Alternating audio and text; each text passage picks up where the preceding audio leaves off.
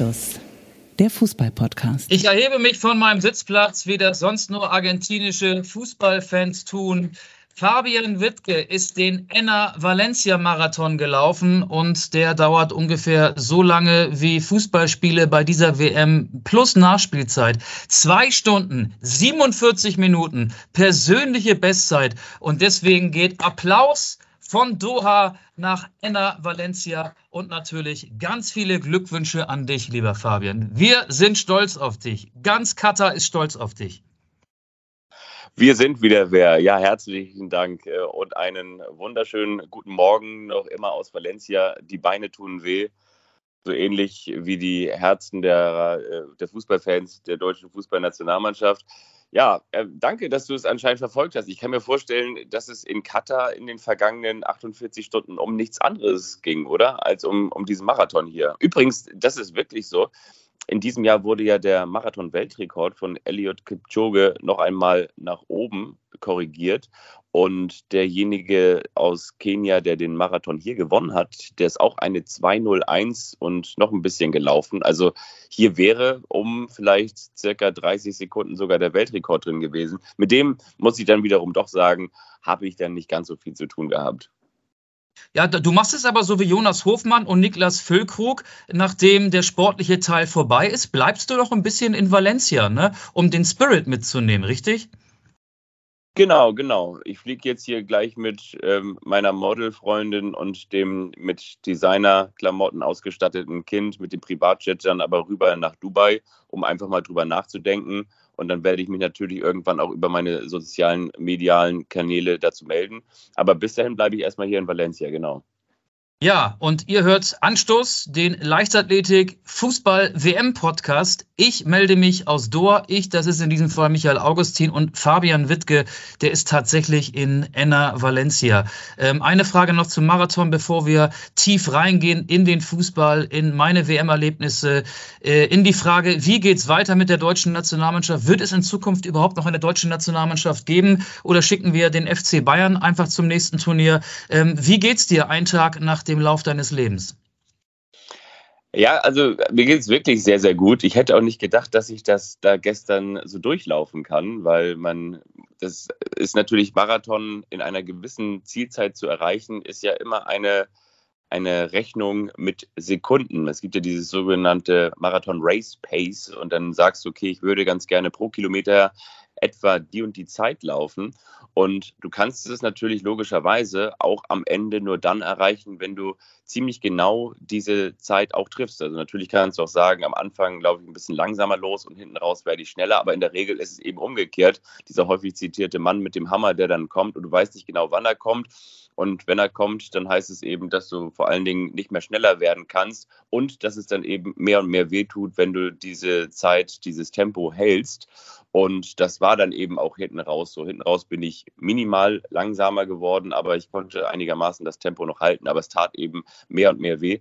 Und ich hätte nicht gedacht, dass das so klappt, dass das so, so funktioniert, dass es vor allen Dingen so, so unfallfrei dann bis zum Ziel klappt. Ist übrigens auch ein, kann ich nur jedem empfehlen. Es ist ein sehr, sehr, sehr, sehr flacher Marathon. Also will heißen wenige Berge drin, wenig, wenige Hügel drin im Vergleich zum Boston-Marathon, den ich Anfang des Jahres gelaufen bin. Sehr, sehr flach. In diesem Fall sehr, sehr windstill. Du hast Temperaturen zwischen 9 und, und 15 Grad. Also eigentlich auch für einen Marathonläufer absolut perfekt. Und dann läufst du nachher in dieser Science City ein. Also jeder, der mal in Valencia gewesen ist, das ist ja so eine sehr, sehr moderne Architektur mitten in der Innenstadt, wo früher mal der Fluss war. Und dann läufst du da über so einen türkisen Teppich rein und links und rechts sind große Tribünen aufgebaut und die peitschen dich da die letzten zwei, drei, vier, 500 Meter nochmal nach vorne.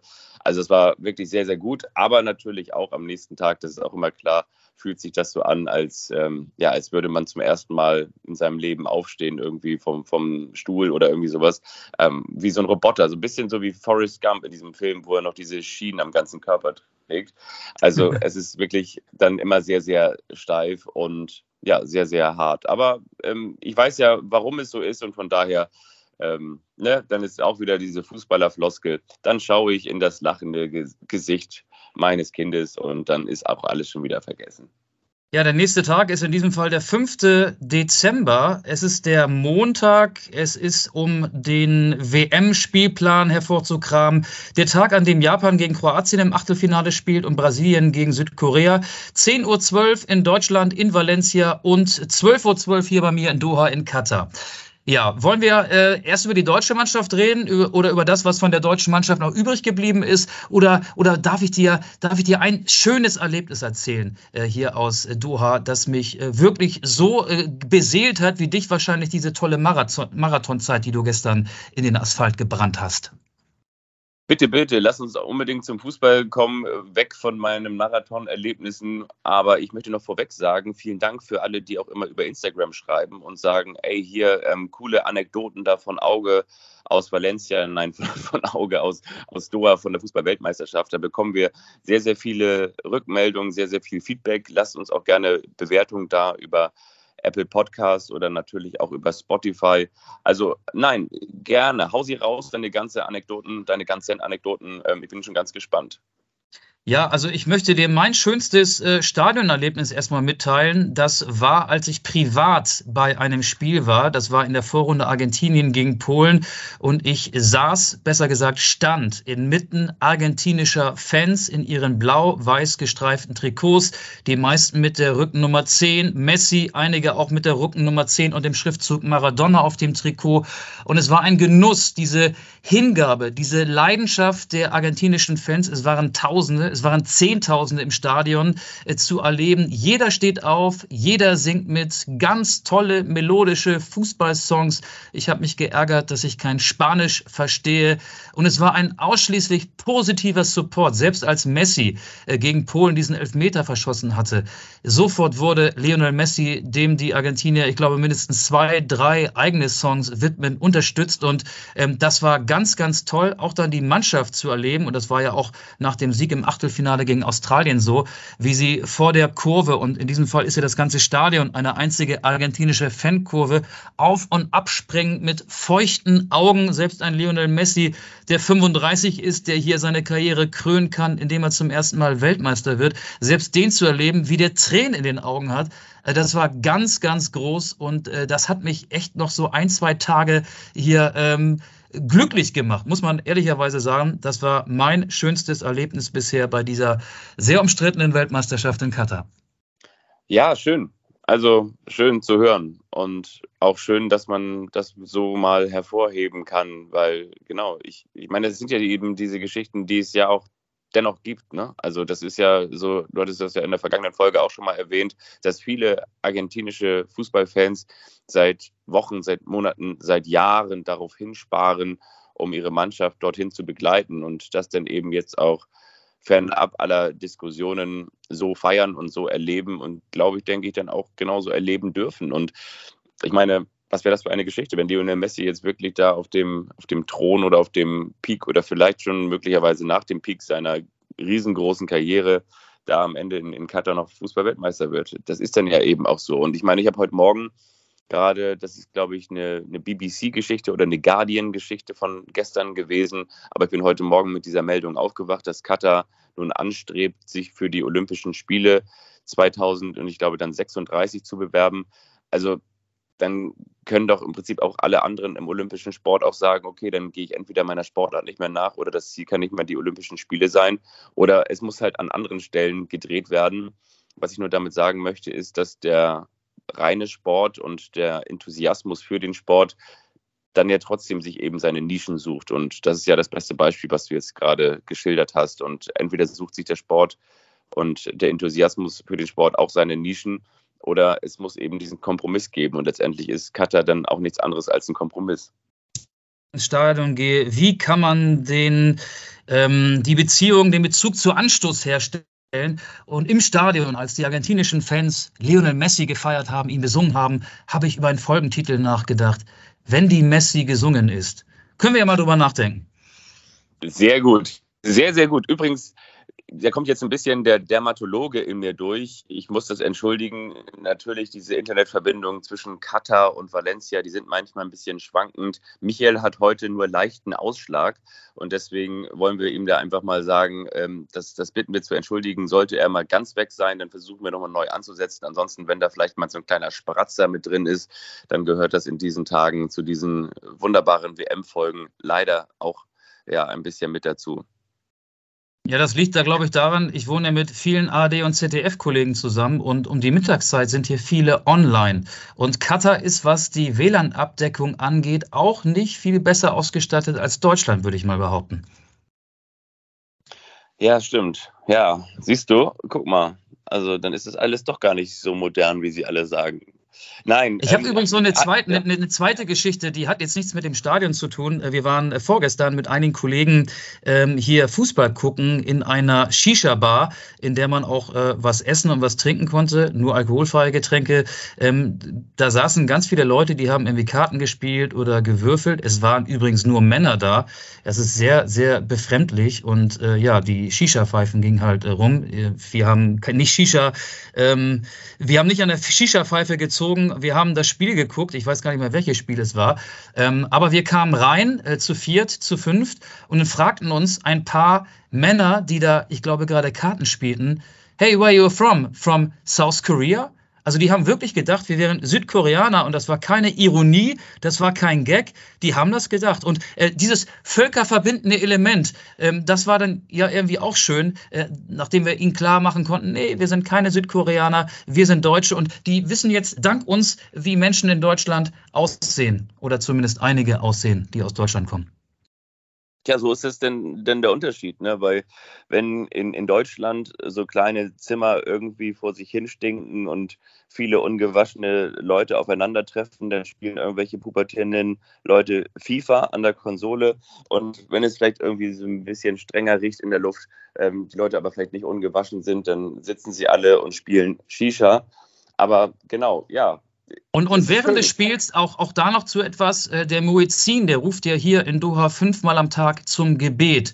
Und das war an dem Tag auch so. Es war ein 18 Uhr Spiel und dann wird der Fernsehton abgedreht, der arabische Kommentator, der durchredet. Also der Fernsehkommentator von Be in Sports. Du hast da die Möglichkeit, zwischen der englischen, französischen und arabischen Tonspur hin und her zu schalten. Der redet wie ein Radioreporter 90 Minuten durch. Das kann mal anstrengend sein, das kann auch nervig sein.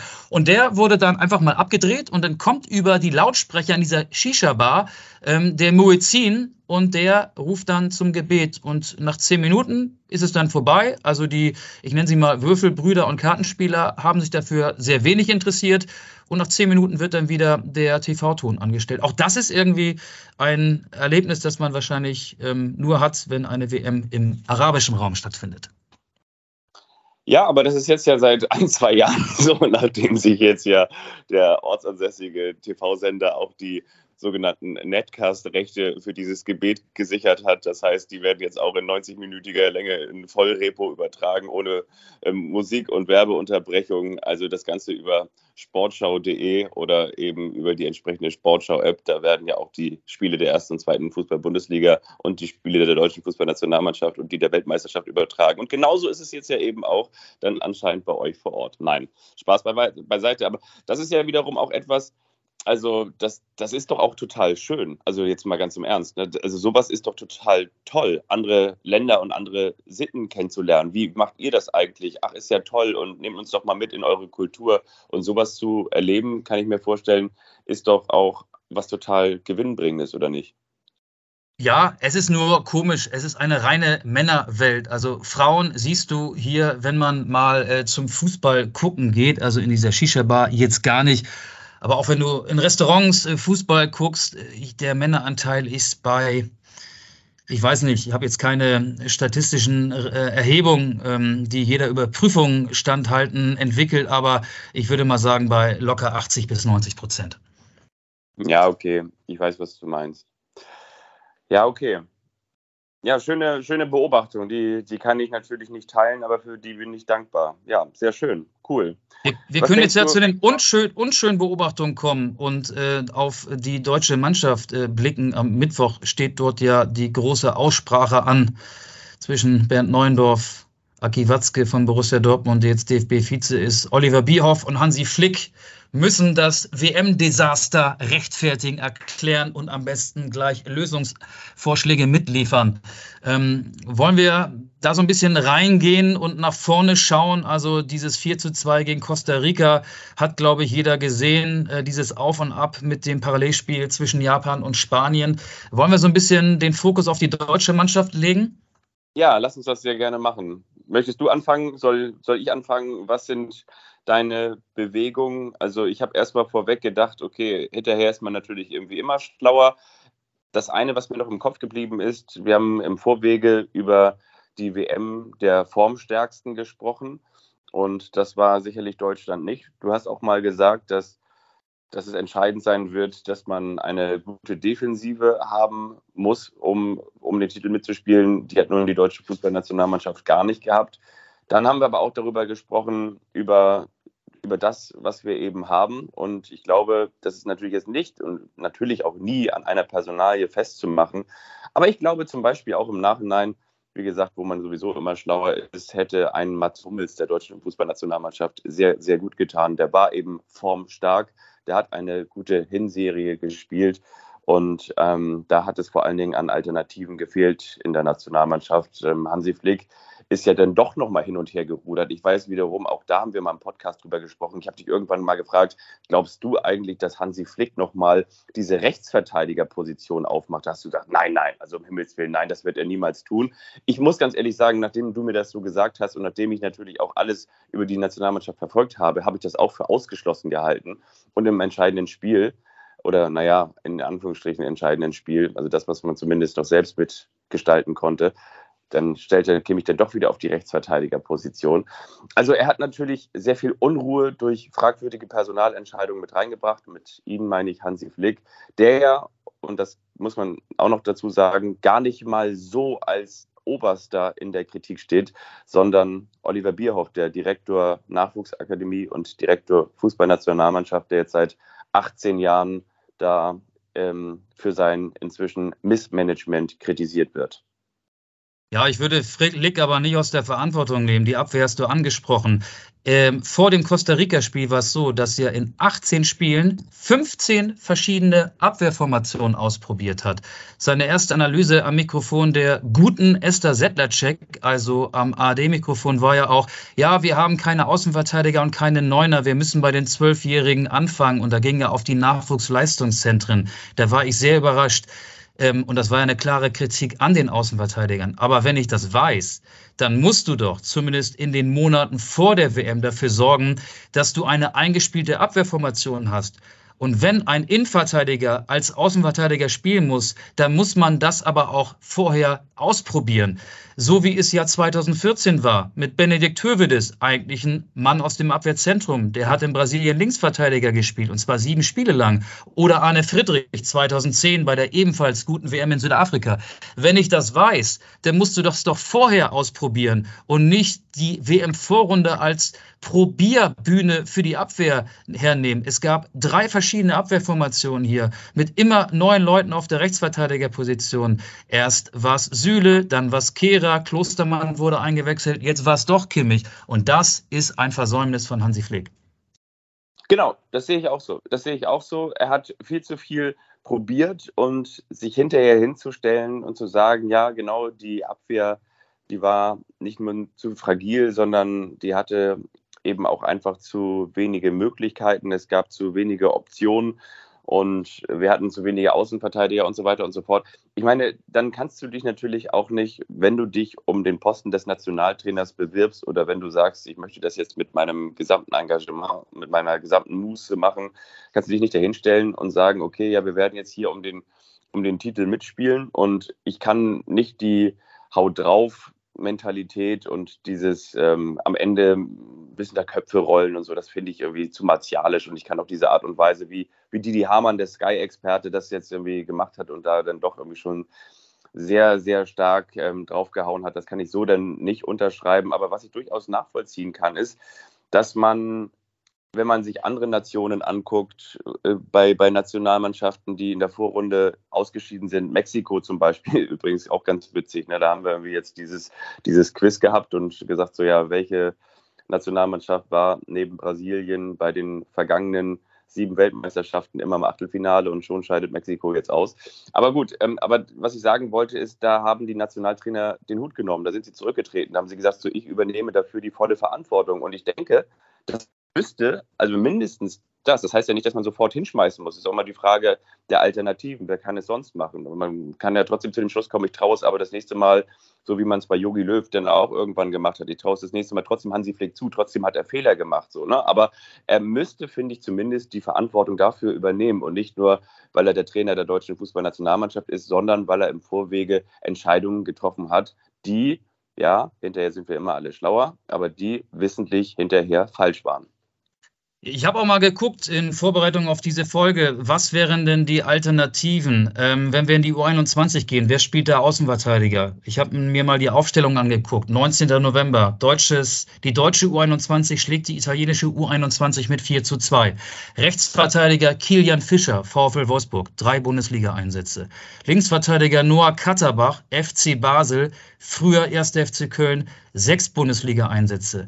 Der Neuner ist auch das Problem. Wer hat auf der Neuen gespielt? Kevin Schade vom SC Freiburg. Ja, 29 Bundesligaspiele, fünf Tore, spielt in Freiburg aber in rechten offensiven Mittelfeld, also auch kein klassischer Neuner. In der Bundesliga sind die besten Außenverteidiger Pavard, Davis bei Bayern, Frimpong bei Leverkusen, Benze bei Ini bei Mönchengladbach, Sosa bei Stuttgart. Alles keine Deutschen. Irgendwann bist du bei Weiser, bei Christopher Lenz und bei Jonas Hector, Ex-Nationalspieler, den hatte Flick, Flick ja auch versucht zu überreden, dass er hier nochmal für das Turnier in Katar zur Verfügung steht. Wollte Hector nicht. Aber wenn du das siehst, nochmal, dann musst du dafür sorgen, dass Innenverteidiger auf der Außenverteidigerposition okay sind, zumindest defensiv stabil sind. Das hat er nicht gemacht. Und ähm, ich finde, dass Flick nicht zurücktreten muss. Aber diese Herleitung, wir wollen Weltmeister werden, weil wir ja mal erfolgreich waren, weil wir ja die deutsche Turniermannschaft sind und weil wir ja Spieler vom FC Bayern haben, vom FC Chelsea, von Real Madrid, von Vereinen, die regelmäßig weit in der Champions League kommen. Diese Herleitung ist sowas von arrogant. So kannst du kein Ziel begründen. Und das Ziel war, äh, ist so klar verfehlt worden beim dritten Turnier in Folge. Und deswegen muss was passieren. Ich glaube aber nicht, dass Flick geopfert wird. Ich glaube, du hast ihn schon angesprochen, äh, Oliver Bierhoff wird sich Sorgen um seinen Job machen müssen, weil er jetzt ja 18 Jahre als so eine Art Nationalmannschaftsmanager, äh, Manager würde man ihn bei Bundesliga-Vereinen bezeichnen, in äh, Amt und Würden ist. Und äh, Aki Watzke, der DFB-Vize, wird, glaube ich, noch dichter an die Nationalmannschaft ranrücken. Ähm, ich weiß nicht genau, was da passiert, aber dieses Treffen da am Mittwoch soll es ja stattfinden, wird sehr interessant und da wird sich vor allen Dingen Bierhoff verantworten müssen, der ja auch ähm, bei der One Love-Thematik ähm, da die Kommunikation mit zu verantworten hat und das ist ja auch ein Desaster gewesen im Endeffekt.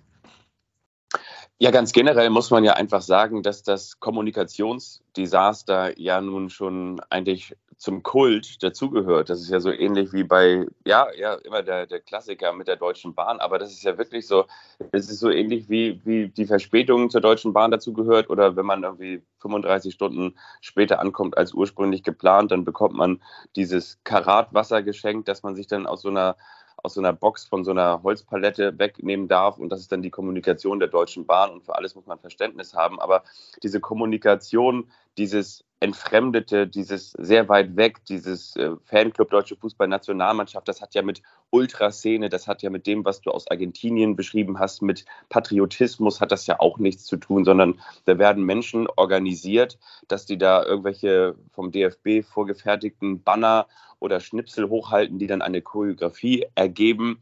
Und ansonsten haben sie dann die Möglichkeit, über ihren Mitgliedsbeitrag vergünstigt und vorrangig an Karten ranzukommen. Aber das hat ja mit einer gewachsenen Begeisterung für eine Nationalmannschaft auch überhaupt nichts zu tun. Und diese Kommunikation hat, natürlich gibt es auch Medienmanager beim Deutschen Fußballbund, aber trotzdem stehen diese Medienmanager auch alle unter Oliver Bierhoff. Oliver Bierhoff ist der Head-Off und der hat diese Kommunikationsstruktur auch mit zu verantworten. Und neben dieser, neben dieser Außendarstellung hat er eben auch ähm, andere Entscheidungen mit getroffen. Und das, was du natürlich auch von vielen anderen Journalisten hörst, ist, dass ja 2014 Ne? Da, da war die, die deutsche Fußballnationalmannschaft auf dem, auf dem Peak und am Ende dann natürlich auch nicht nur in Berlin, sondern auf dem Römer. Aber in diesem Römertopf schmoren sie halt immer noch. Das ist einfach eine, eine Suppe, die sich äh, in, den, in den Krisen immer gegenseitig gestärkt haben. Und ähm, wie du schon sagst, das ist, äh, zeugt von einer sehr, sehr großen Arroganz, dass du dass du immer noch glaubst, nur weil du 2014 und vielleicht sogar noch ein bisschen 16 Erfolg hattest, da gab es ja immerhin das Halbfinale gegen, gegen Frankreich, ähm, dass, das irgendwie der Grund dafür ist, dass du auch in Zukunft ähm, äh, Erfolg haben wirst. Und das ist ja auch ein, ein, Sinn, ein Sinnbild dafür, ist ja Josua Kimmich, einer der, der Besten, einer, der sicherlich ähm, an guten Tagen oder über weite Strecken der Weltklasse sehr, sehr nahe kommen kann. Der ist jetzt mittlerweile auch, glaube ich, 27 oder 28. 27, und, ja. Ja, 27. Der, der gilt so ein bisschen halt als der Unvollendete. Ne? Also der hätte sicherlich große Möglichkeiten gehabt. Natürlich wäre er nicht der Vollendete gewesen, wenn er Weltmeister geworden wäre. Aber jetzt bei den letzten Turnieren, Vorrunden aus, äh, Achtelfinal aus, Vorrunden aus, das ist natürlich gerade mit dem Potenzial, das die deutsche Fußballnationalmannschaft in der Theorie zumindest hat, ist das natürlich einfach sehr, sehr ernüchternd. Also ja, also man muss ihm, man muss ihm sicherlich da einen Vorwurf machen. Er hat es zu verantworten. Das ist ganz klar. Die Frage ist, ähm, hat Matthias Sammer überhaupt Zeit und Lust, das jetzt zu machen? Interessanter Name, ja. Also es muss eine Durchmischung her an allen Positionen. Nur so wirst du ja dann deine Komfortzone verlassen. Das finde ich übrigens auch äh, bei der Mannschaft. Äh, Thomas Müller hat ja auf äh, sehr äh, eloquente Art und Weise auch im, quasi im Live-Interview vor dem ARD-Mikrofon seine Nationalmannschaftskarriere beendet, um dann wieder zurückzurudern. Ich finde, dass Spieler wie Müller und auch Manuel Neuer nicht selber entscheiden dürfen, wie lange sie noch für Deutschland spielen. Der Bundestrainer muss sagen, hey, danke für die tolle Zeit, aber ihr seid raus. Das gleiche gilt für Ilkay Gündoğan, der, glaube ich, zurücktreten wird. Das gleiche gilt für Mario Götze, für die Ü30-Spieler. Götze hatte in zwei Kurzeinsätzen überhaupt keine Impulse. Ähm, diese Spieler darfst du eigentlich nicht mehr mitnehmen bei der nächsten Länderspielabstellung. Im März finden ja dann die ersten Freundschaftsspiele wieder statt. Eine Mannschaft muss sich ja auch im Kern neu entwickeln, neue Hierarchien. Wenn Neuer und Müller immer da sind, dann können sich jüngere Spieler, die vielleicht 26, 27 sind oder noch jünger sind, immer hinter diesen großen Namen verstecken. Du musst ja auch einen neuen Spirit in dieser Mannschaft ähm, entstehen lassen, eine neue Hierarchie entstehen lassen. Und das geht halt nicht, wenn die, die schon so lange dabei sind, weiter dabei bleiben. Und Manuel Neuer, es tut mir leid, er ist natürlich immer noch ein toller Torwart. Er ist, und das hat er bei dieser WM gezeigt, kein Weltklasse-Torwart mehr. Der hat in drei Spielen so viele Fehler gemacht. Ähm, der negative Höhepunkt war der Hampelmann äh, im Costa Rica-Spiel. Ähm, Manuel Neuer ist auch, finde ich, keiner mehr, der unantastbar ist. Diese vier Namen, Neuer, Müller, Götze, Gündogan, fallen mir als erster ein, die man bei der nächsten Kaderzusammenstellung rausnehmen müsste. Finde ich ganz spannend, was du sagst mit Manuel Neuer. Mir ist da vor allen Dingen aber auch noch das Tor gegen Japan, kurze Ecke, da war es, glaube ich, Asano, ne? der da den Ball Ja, mehrere Fehler. Es waren mehrere Fehler. Manuel Neuer ist ja offenbar auch nicht richtig fit. Die Schulter ist ein Problem. Ja. Almut Schuld, die ARD-Expertin, hat ja sogar den Verdacht geäußert, äh, als er die kurze Ecke aufgemacht hat. Er dreht sich weg. Vielleicht hätte das auch mit seiner Schulterverletzung äh, was zu tun haben können. Ähm, ja, aber sorry, ich bin dir gerade dazwischen gegrätscht. Du wolltest noch was zu Manuel Neuer sagen.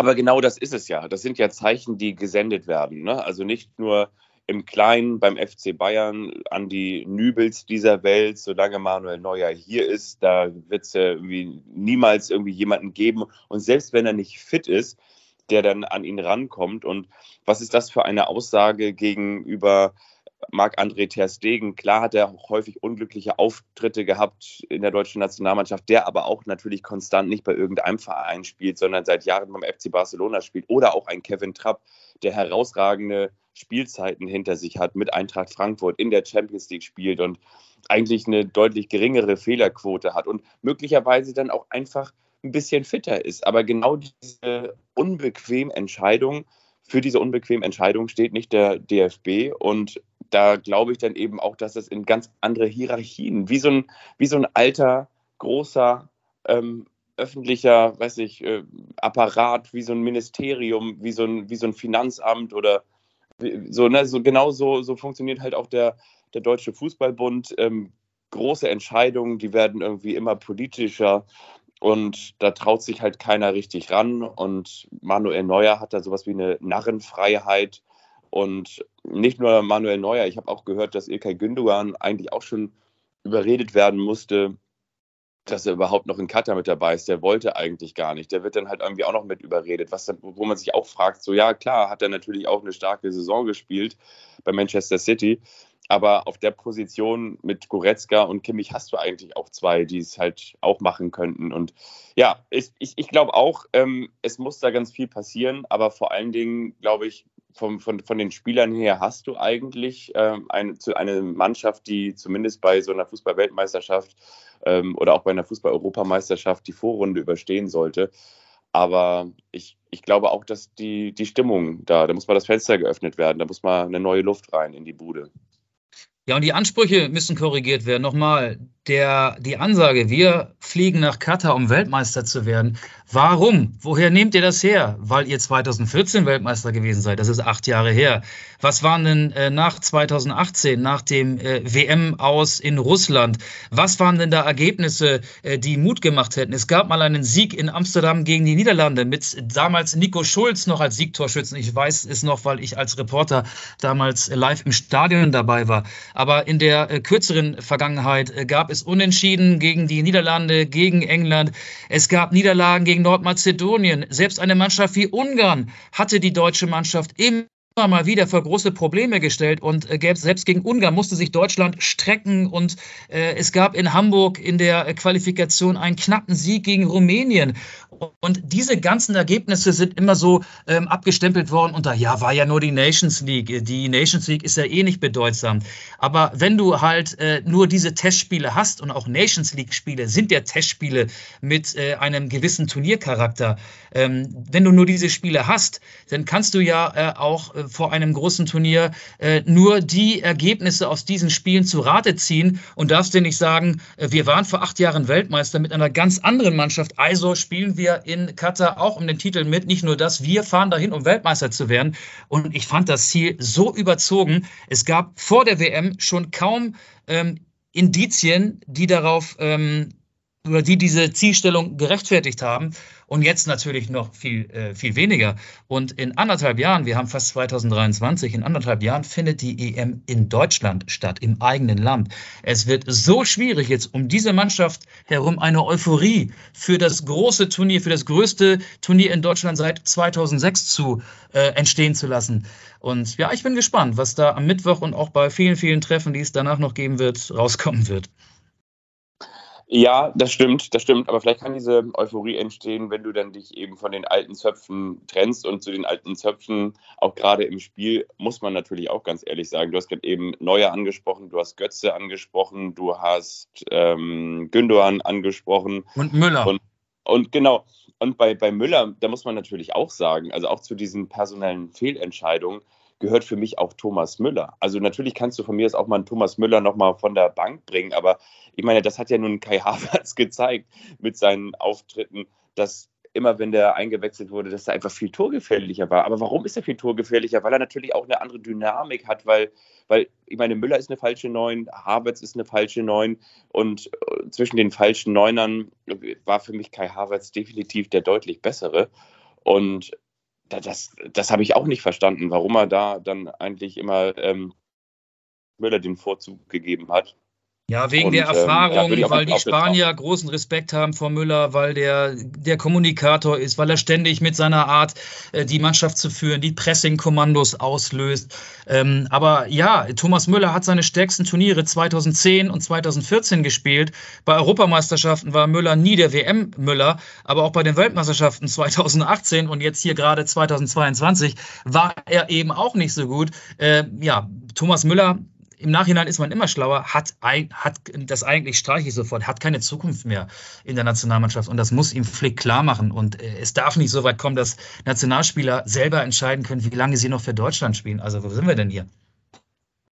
Ja, genau, wo sind wir denn hier? So könnte eigentlich auch die Folge heißen.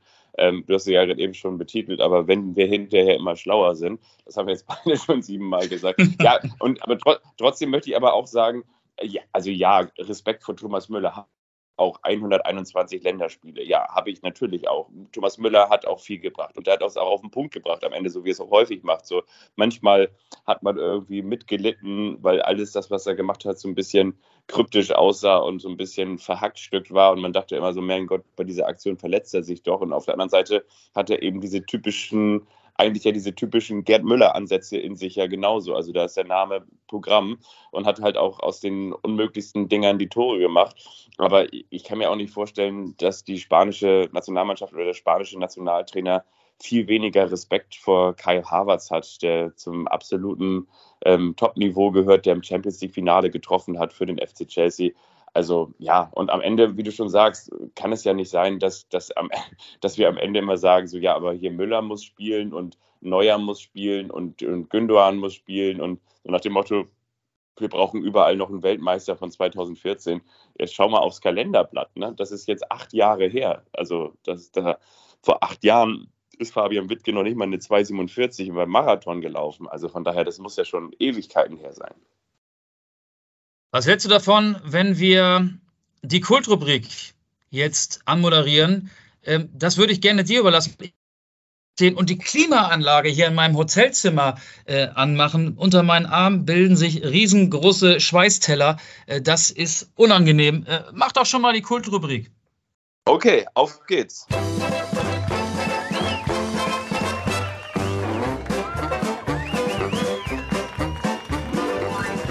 Ist der eine, der überrascht den anderen. Und wiederum der andere, der weiß nichts davon. Das ist der eine, der überrascht den anderen. Und wiederum der andere, der weiß nichts davon.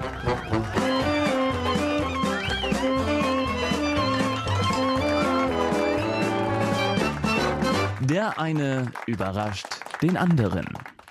So, ich hoffe, dass die Klimaanlage jetzt nicht so laut ist, dass die Aufzeichnung, die ja eh schon ein bisschen äh, wackelig ist, auch noch durch äh, unangenehme Nebengeräusche gestört ist. Wenn die Klimaanlage zu laut ist, Fabian, sag Bescheid, dann mache ich sie sofort aus. Ansonsten darfst du entscheiden, wer zuerst wen überrascht. Ich möchte gerne als erstes von dir überrascht werden. Oh, okay. Ja, ich möchte mit dir wieder eine kleine Zeitreise machen, so wie in der vergangenen Folge auch. Wir reisen äh, aber nur viereinhalb Jahre zurück und befinden uns in Kasan in Russland.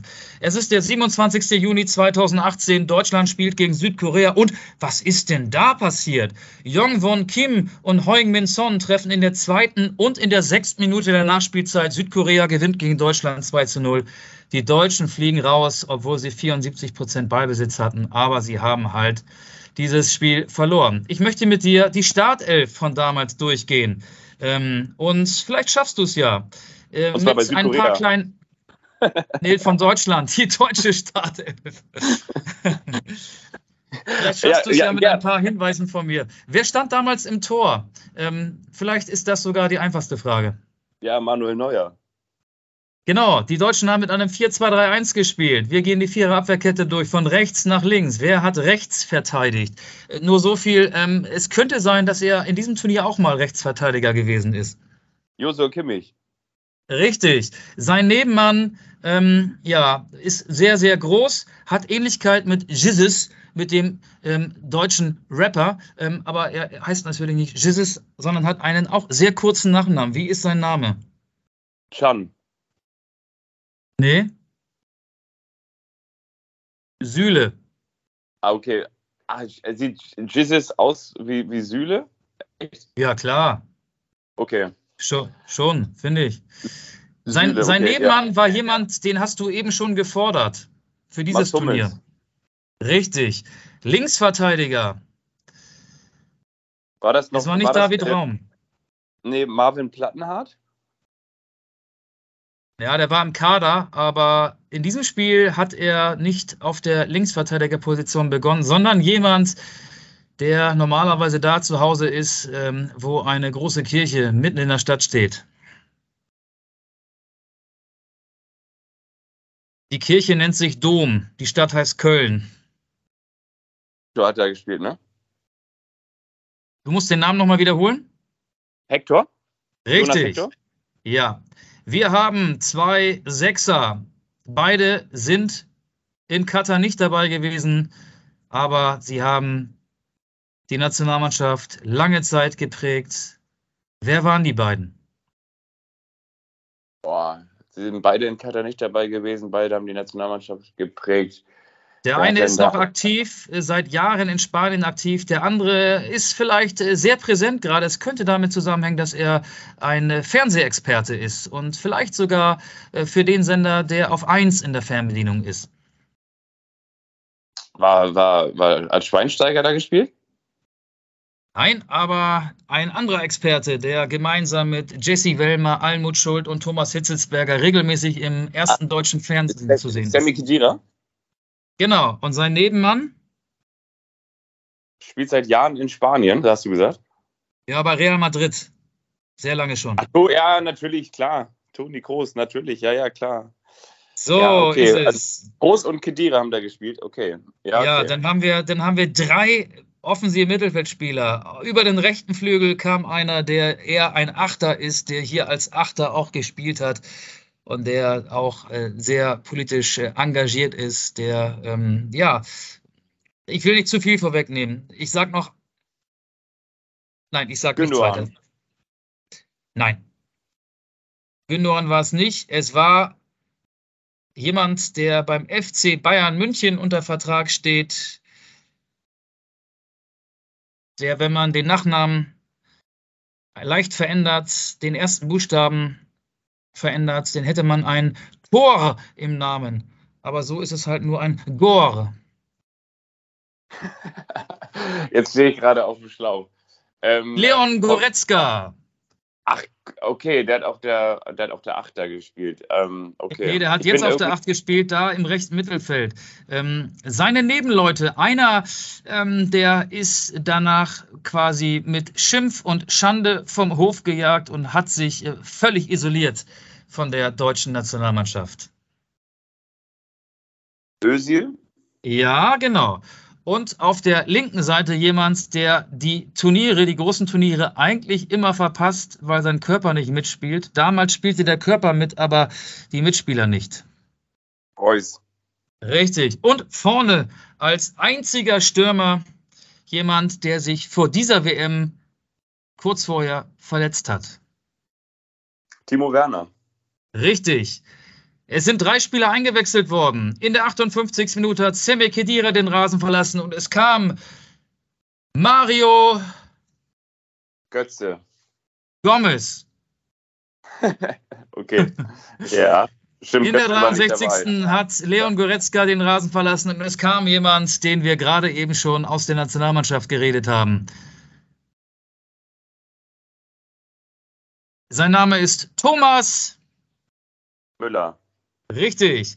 In der 78. Minute hat Jonas Hector den Platz verlassen und es kam jemand, der damals so ein bisschen als der einzige Gewinner äh, galt. Ähm, hier auch im Kader war, aber nicht eingesetzt worden ist. Auch im Kader war, aber nicht eingesetzt worden ist, ähm, der Gewinner. Okay. Damals war er der Gewinner. Also es gab ja eigentlich nur Verlierer, aber er wurde als ja, kleiner Gewinner herausgestellt. Er spielt bei Borussia Dortmund und hat ehrlich gesagt auch eine ganz gute Bundesliga-Saison bisher für den BVB gespielt.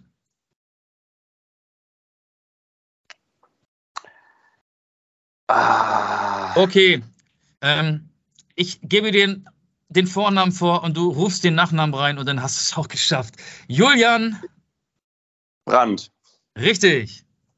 Ja, okay, okay. Ja, sehr gut. Aber das ist, es ist irgendwie dann doch erstaunlich, dass man, dass man dann nur vier Jahre später auch nicht mehr auf die, die Startformation kommt. Ja, aber gut. Ja, vielen Dank. Das war. Ja, das, das ist ja auch ein Spiel, das wir aus unserem deutschen Fußballgedächtnis gelöscht haben. Und du hast es wahrscheinlich vor vier Jahren schon gelöscht. Macht ja nichts. So, dann schießt du mal los. Ich schieße gerne los, wie man so schön sagt. Und zwar habe ich mir, es gibt ja einen sehr großen Verein hier in Spanien, in der Stadt, in der ich gerade bin, einen sehr großen Fußballverein. Und ich habe mir aus diesem Fußballverein mal ein, bekannte, ein paar bekannte Fußballer herausgenommen, die du möglicherweise kennst. Oder ich bin mir ziemlich sicher, dass du alle kennst. Aber die Frage ist, ob du auf sie kommst. Und zwar, wer hat alles für den FC Valencia gespielt? Jetzt darfst du natürlich einfach alle Spieler aufzählen. Nein. Und zwar möchte ich mit dir versuchen, auf diesen Spieler hier zu kommen.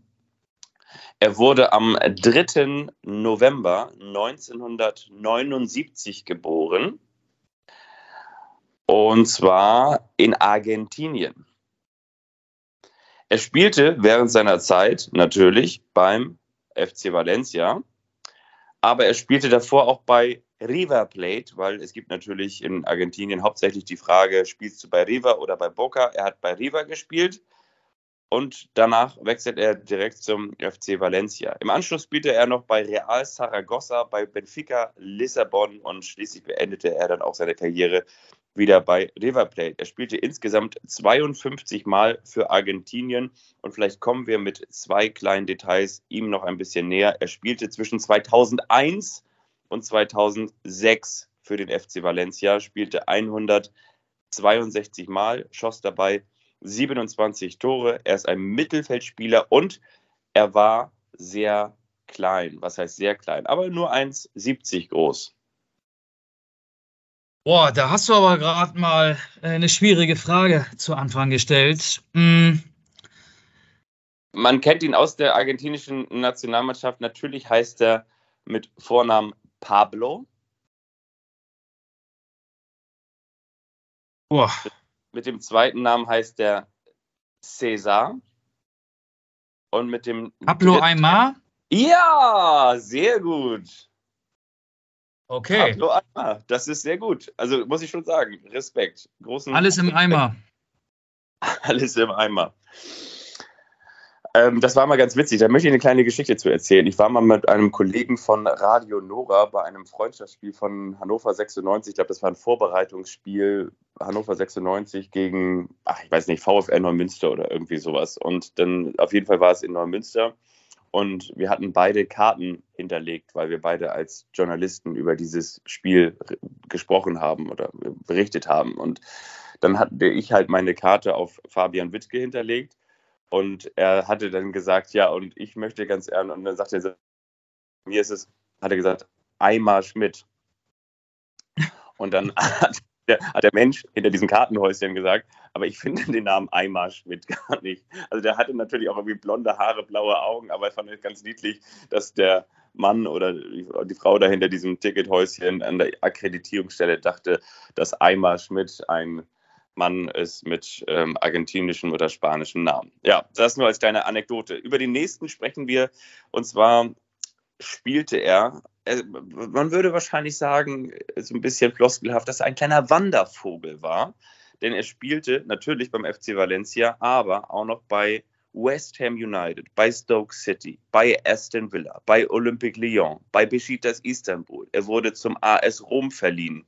Und vielleicht kommen wir ihm jetzt ein bisschen näher. Er war ein sehr großer Stürmer, 1,96 Meter groß. Und zwar begann seine fußballerische Karriere in seinem Heimatland Norwegen. Äh, er kam von Rosenborg Trondheim. Hast du gesagt Manchester United?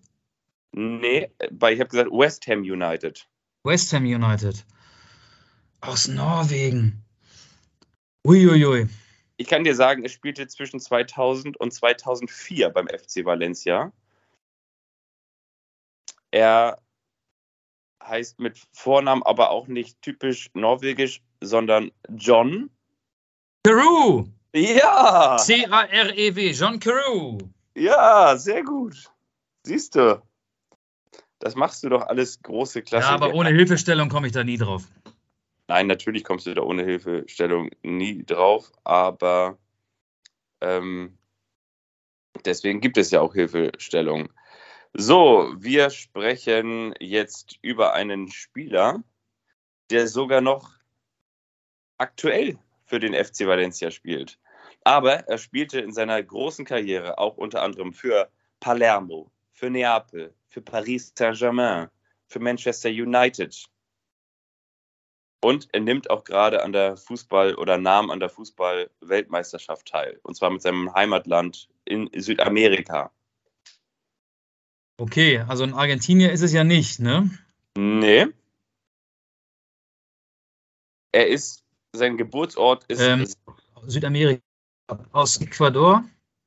Nee, sein Geburtsort ist Salto, weshalb er auch liebevoll von seinen Fans Salto Klose genannt wird. Nein, weil er ähm, aus Uruguay kommt.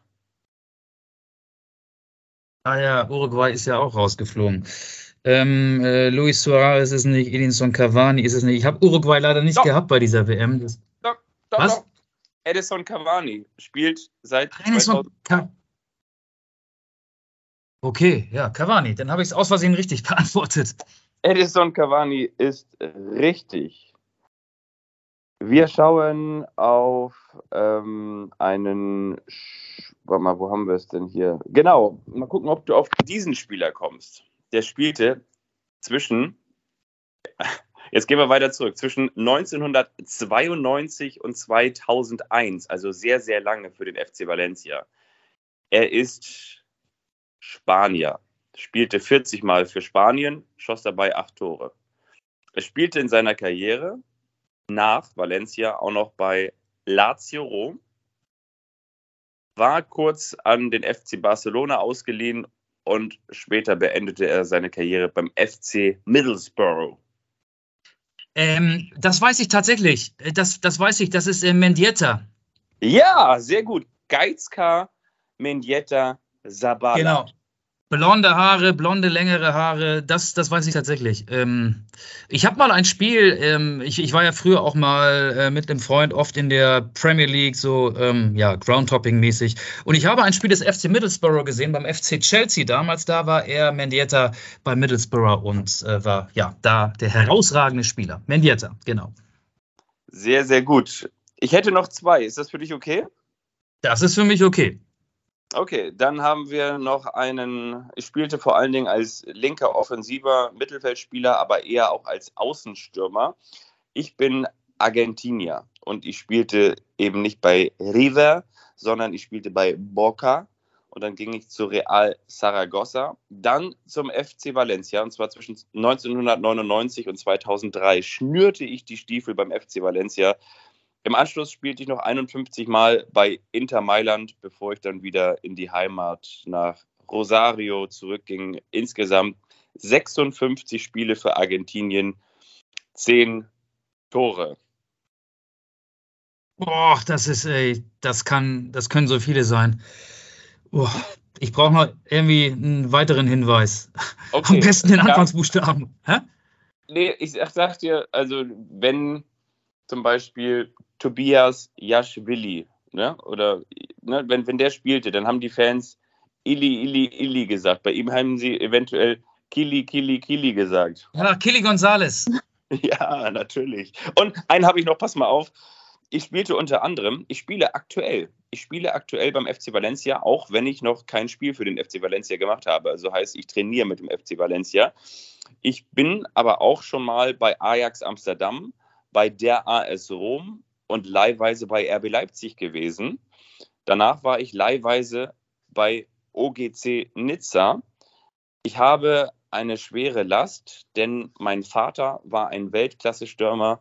Ich möchte auch ein Weltklasse-Stürmer werden und bin momentan mit Höhen und Tiefen immer mal wieder auf dem Weg, aber noch nie ganz oben angekommen. Ähm, ist der bei der WM dabei? Nee. Also ich glaube nicht, bin mir nicht ganz sicher, aber ich glaube nicht. Sag, sag mal die Nationalität. Niederländer. Kluivert. Ja, Hier, ähm, von Patrick Kluivert, der Sohn. Ähm, äh, Justin. Justin. Ja, Ja. Justin Kluivert ist jetzt anscheinend zur Rückrunde ausgeliehen 2022, 2023, beziehungsweise zu dieser Saison, aber hat noch nicht gespielt ähm, an den FC Valencia. Weißt du, welcher Deutsche mal beim FC Valencia gespielt hat? Ähm, das, das, ich hätte gedacht, dass du den abfragst, weil der war auch Weltmeister 2014, ähm, aber jetzt auch keiner, der als Rechtsverteidiger eine gute Figur abgegeben hat. Skodran Mustavi. Ja, stimmt. Stimmt. Ja, stimmt. Bevor dann, ja, bevor er dann zu Arsenal ging, ne? Genau, Arsenal äh, auf Schalke in der Abstiegssaison von Schalke, also in der vorletzten Saison ging seine Karriere äh, ja zu Ende. Ich weiß gar nicht, was nach Schalke noch kam, ähm, aber genau, Mustavi. Mustavi. Äh, das ist ja auch so äh, bezeichnend gewesen. Damals im Achtelfinale gegen Algerien ging es ja auch drunter und drüber und dann hat er sich verletzt und dann kam ja Joachim Löw auf die Idee, Philipp Lahm doch zum Rechtsverteidiger umfunktionieren, zu, um, um, um zu funktionieren. Und darüber haben wir im Kollegenkreis, wir treffen uns ja morgens immer hier mit allen Leuten zum Frühstück. Das sind so die schönsten Minuten des Tages, ehrlich gesagt. Ähm, da haben wir uns, äh, als die Deutschen noch im Turnier waren, auch drüber unterhalten. Ja, eigentlich müsste Kimmich rechts spielen, ähm, so wie damals 2014 die Verletzung Verletzung von Mustavi hat ja aus deutscher Sicht das Turnier dann auch so in die richtigen Bahnen gelenkt. Äh, da musste ich gerade dran denken wieder. Ja, vielleicht schaffen sie es ja noch mit Kimmich. Bin gespannt. genau. ja, nee, ähm, ich glaube, das wird nicht so kommen. Also eine Wildcard der FIFA kann der DFB, gerade der DFB, nicht erwarten. Ich äh, kann mir vorstellen, dass das Turnier hier ohne die deutsche Mannschaft zu Ende gehen wird. Glaube ich auch. Wie geht es denn für dich weiter? Das würde mich noch interessieren. Ähm, ich bin nachher beim, das ist zumindest mal meine, meine Befürchtung, mein, mein Bauchgefühl, mein Frühstücksbauchgefühl, beim Frühstück hatte ich das Gefühl, ich werde heute beim ersten Elfmeterschießen dieser WM dabei sein, Japan gegen Kroatien. Okay. Und was glaubst du dann, schießt Japan sich ins Viertelfinale? Nee, die Kroaten. Luka Modric wird den entscheidenden Elfmeter verwandeln und danach ähm, einfach so aus der Wäsche gucken, als hätte er gerade seine Wäsche in der Wäscherei abgegeben, was ich gestern gemacht habe, weil er ja sehr cool ist. Ähm, die Kroaten werden sich mit 6 zu 5 nach Elfmeterschießen durchsetzen. Sagt, ich glaube, die Nummer 171 im Tippspiel. Wir sind sehr, sehr viele und ich bin sehr weit hinten. Alles klar. Ich habe noch so einen kleinen Weltmeistertipp. Ich habe das wiederum so als Intuition gehabt. Ja, kannst gerne wieder über England sprechen. Ja, kannst auch gerne wieder deine Franzosen hervorheben. Aber ich sag dir, der Taktik-Weltmeister, das wird so eine Kicker-Überschrift. Taktik, der Taktik-Weltmeister. Jetzt kommst Spanien. du mit Louis van Gaal. Wetten? Spanien. Spanien. Ach, Spanien, okay. Ich, ich, glaube, habe. Ja? ja, also nee, erstmal deine Begründung möchte ich abwarten, natürlich. So viel Zeit muss sein. Ja, ich, ich traue das den Spaniern absolut zu, dass die das genauso wollten, wie sie es gemacht haben, dass sie gegen, gegen Japan verlieren und das, äh, vielleicht jetzt nicht, dass sie verlieren, aber dass sie einfach gesagt haben, okay, wir gehen den Brasilianern aus dem Weg und wir gehen jetzt über diese Nummer. Und ich, ich, ich finde, natürlich sind sie anfällig, das haben sie auch gegen Deutschland gezeigt, aber trotzdem sind sie auch sehr, sehr gut in ihrem Spiel, in ihrem Ballbesitzspiel und ich traue denen das zu, dass die sich vielleicht auch so unschön durchwursteln, dass die hier mal 1 zu 0 gewinnen und dass die da mal ähm, 2 zu 1 gewinnen und dass das Glück auch so ein bisschen auf deren Seite ist, aber vor allen Dingen eben auch das Vermögen. Und von daher, ich sag, Spanien macht das. Und dieser Hurra-Fußball der, der Franzosen, ähm, der, der ist ja auch nur manchmal dann da. Es gab ja auch dieses Zwischentief gegen Tunesien. Also von daher, ich, ich sag Spanien. Ja, gut, Tunesien war das letzte Gruppenspiel, das war egal. Ähm, ich sage aber, dass die Franzosen im Viertelfinale rausfliegen. Es kommt ja zum Viertelfinale England-Frankreich, eigentlich äh, vom Klang ja schon eines WM-Endspiels würdig. Und ich kann mir vorstellen, dass Kylian Mbappé ähm, die ersten Sprints gegen Kyle, Kyle Walker ähm, nicht äh, durchziehen kann, weil der einfach auch schnell ist, sein Gegenspieler, und weil er ihn dann very British einfach mal zweimal so richtig wehtut, dass Mbappé dann auch die Lust am Spiel verloren geht. Und die Engländer, ja, haben auch gestern gegen den Senegal ähm, im Prinzip so einen Beamtenfußball gespielt. Sie haben das Spiel abgearbeitet, hatten ein, zwei glückliche Phasen zu Anfang und haben am Ende 3 zu 0 gewonnen. Aber die haben hier schon zwölf Tore geschossen und die Engländer haben in vier Spielen noch nicht einmal wirklich ihre hundertprozentige Leistungsfähigkeit abrufen können. Ich glaube, dass England gegen Frankreich zum ersten Mal so richtig on fire sein wird. Und ich glaube, dass Frankreich, alle sagen ja, Frankreich wegen Mbappé war der beste Spieler der Welt beim Titelverteidigerspiel. Ich glaube, dass die Franzosen gegen England rausfliegen werden und dass England am Ende, das Gefühl habe ich ja schon ein bisschen länger, ähm, tatsächlich den WM-Titel holen wird. Ja, ich, ich kann das auch nachvollziehen. So ein ähnliches Gefühl hatte ich auch. Und zwar, dass ich mir gedacht habe, so, ja, okay, diese komplette ja, diese komplette schwierige WM, ne, auf, das hat ja auch, wer war das noch? Ähm, ich glaube, das hat ja auch noch mal Thomas Müller zusammengefasst, ne, mit, mit gesagt, so ja, ähm, Kritik und politisch und ähm, naja, alles Mögliche wissen wir auch, haben wir auch drüber gesprochen. Und am Ende ist es dann so ausgegangen. Und ich könnte es mir irgendwie auch vorstellen, dass diese schon sehr, sehr skurrile und ganz besondere WM auch im negativen Sinne dass am Ende einfach noch England Weltmeister wird. Also das, das wird irgendwie zu dem Gesamtkontext passen, ja. Aber, ja, aber glaub, überleg mal, die Engländer waren so oft kurz, äh, kurz davor. Die sind äh, bei der letzten EM im Finale geschlagen worden, im Elfmeterschießen von Italien. Dann waren sie bei der WM 2018 in Russland äh, im Halbfinale und sind am Ende dann Vierter hinter äh, Belgien geworden und vor allen Dingen ja auch hinter Frankreich und Kroatien. Und die Mannschaft ist offensiv so, so gut. Und ähm, ich glaube, England ähm, wäre dann gar kein Kompromissweltmeister oder ein skurriler Weltmeister, sondern eine Mannschaft, die sich in den letzten Jahren auch immer weiter in diese Richtung entwickelt hat. Also ich glaube da wirklich dran. Ja, wäre aber trotzdem interessant, mit diesem mehr als angeschlagenen Gareth Southgate dann am Ende noch Weltmeister zu werden. Das würde ich schon irgendwie auch witzig finden.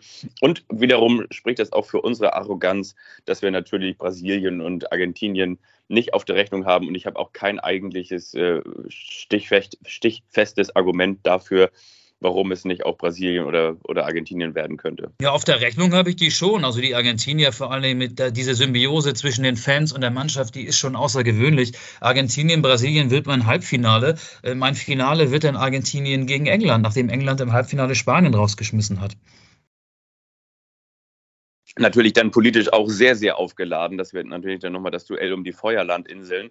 Aber damit wollen wir euch jetzt nicht äh, weiter befassen, oder? Ich will dich natürlich vor allen Dingen jetzt auch dann rauslassen ins, ins erste Elfmeterschießen. Und weißt du dann auch schon, wie es weitergeht? Was hast du dann noch für ein Viertelfinale?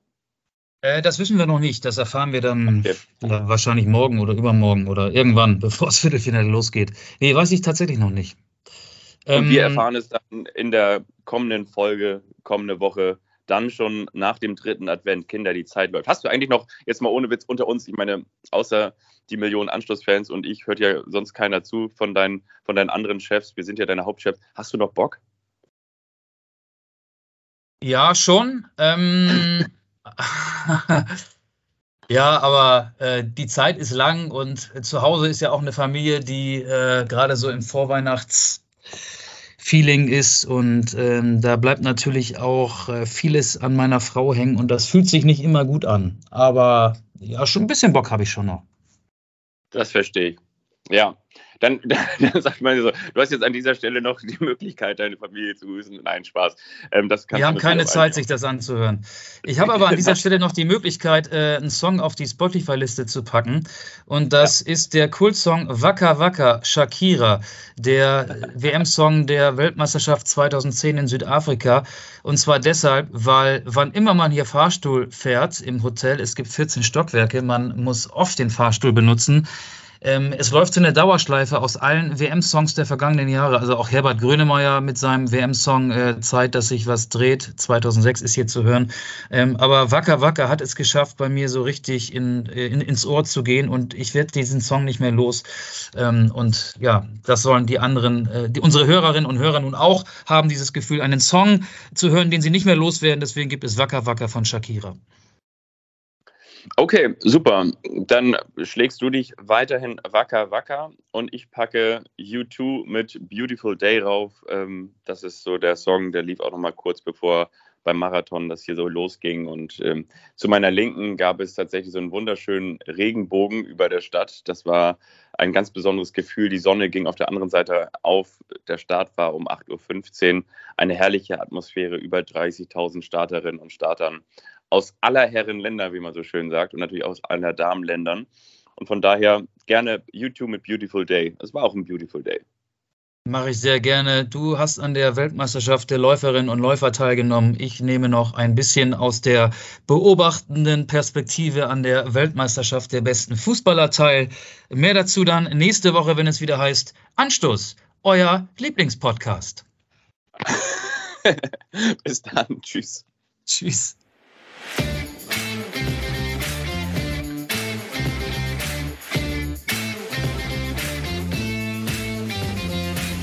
Anstoß, der Fußball-Podcast.